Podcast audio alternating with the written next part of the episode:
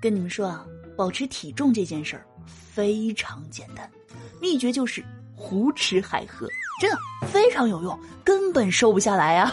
大家可以试试啊。Hello，大家好，欢迎来到一本正经，道理我没有，瞎说最拿手。我是你们的正经主播小乔妞，逗你开心。我是一本正经的。那这个夏天来了，很多人就又会开始说到减肥这件事了，对不对？那减过的人都知道啊，难呐。为什么呢？因为饿呀，对不对？每次啊，这个肚子好饿的时候，真的，我就只能用我的拳头使劲打响我自己的肚子，帮自己。出口恶气，但是啊，我妈就理解不了我这些迷惑行为啊，因为在父母的眼里，白白胖胖就是好啊，一看你不吃饭，他们立马发愁。那这都说啊，三岁啊是一个代沟，那这样算的话，爸妈和孩子之间的代沟，那可以说是千沟万壑了，对不对？于是呢，就有了很多让我们费解的啊，来自于父母的神逻辑，比如说啊，小的时候爱玩电脑，爸妈呢就很头疼啊，总拿小伙伴和我们比较，对不对？说，哎，那个小刚玩电脑吗？不玩啊？那他学习好吗？嗯，好。你看，小刚就是因为不玩电脑才学习好的，你还好意思玩吗？如果遇到小刚玩电脑的时候啊，就会变成这样：小刚玩电脑吗？我玩。他学习好吗？好。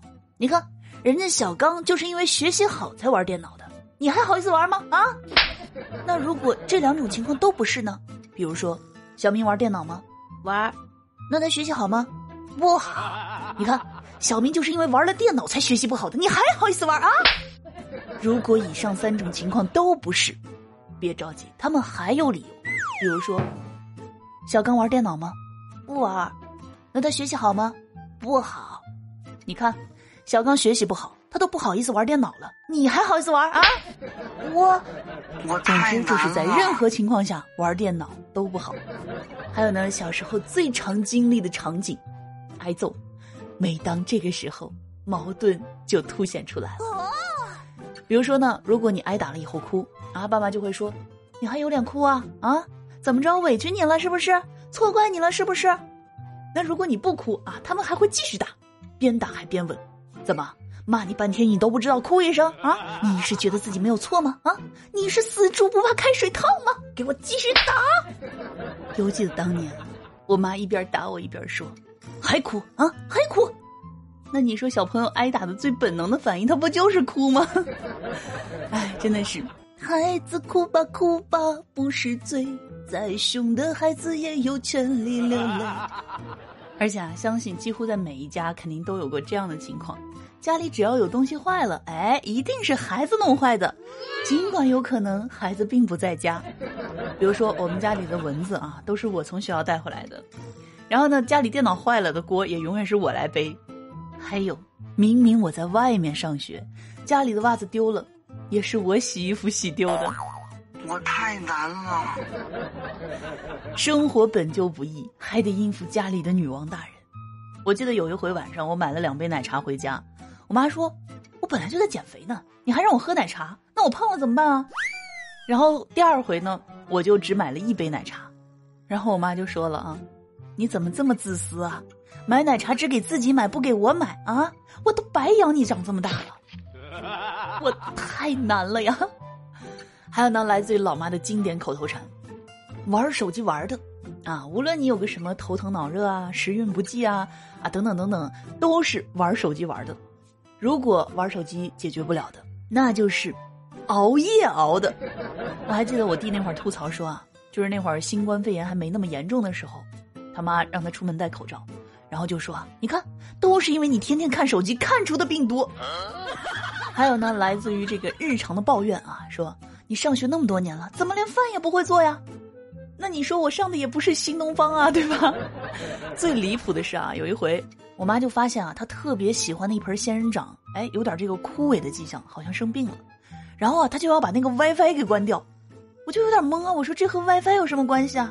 结果我妈说啊。他在朋友圈看到了仙人掌会吸收辐射，所以啊，他的仙人掌之所以生病，都怪我天天玩手机，害得他的仙人掌吸收了太多的辐射。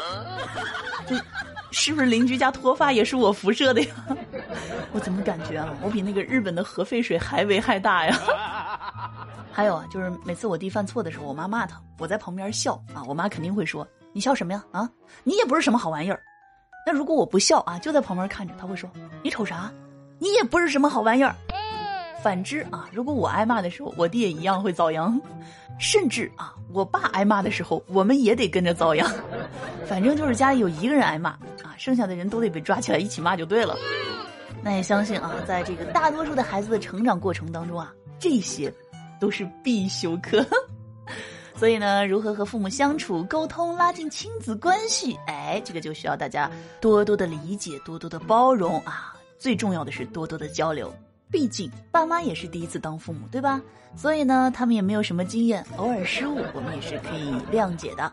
那也同样希望呢，我们节目前啊，如果有已经为人父母的，也要去多多理解孩子们，是吧？孩子们也有思想，也是会受伤的。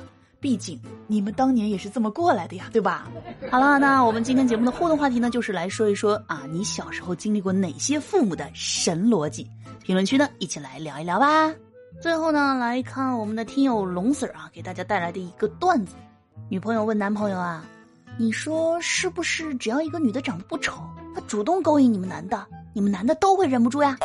男朋友说啊，不会不会，那是他们，我呢，丑的我也忍不住。好了，那以上呢就是我们本期节目的全部内容了。喜欢的话，别忘了给专辑点个订阅。同时呢，听完之后不要忘记点赞、评论、分享和打 call。哎，万一你的朋友和你一样喜欢我呢？想要和小强妞更多互动呢，可以添加 QQ 听友群五四幺九九七零幺二，微信五三二三六三零八九，点击头像进入小强妞的个人主页，可以收听更多精彩内容。拜拜。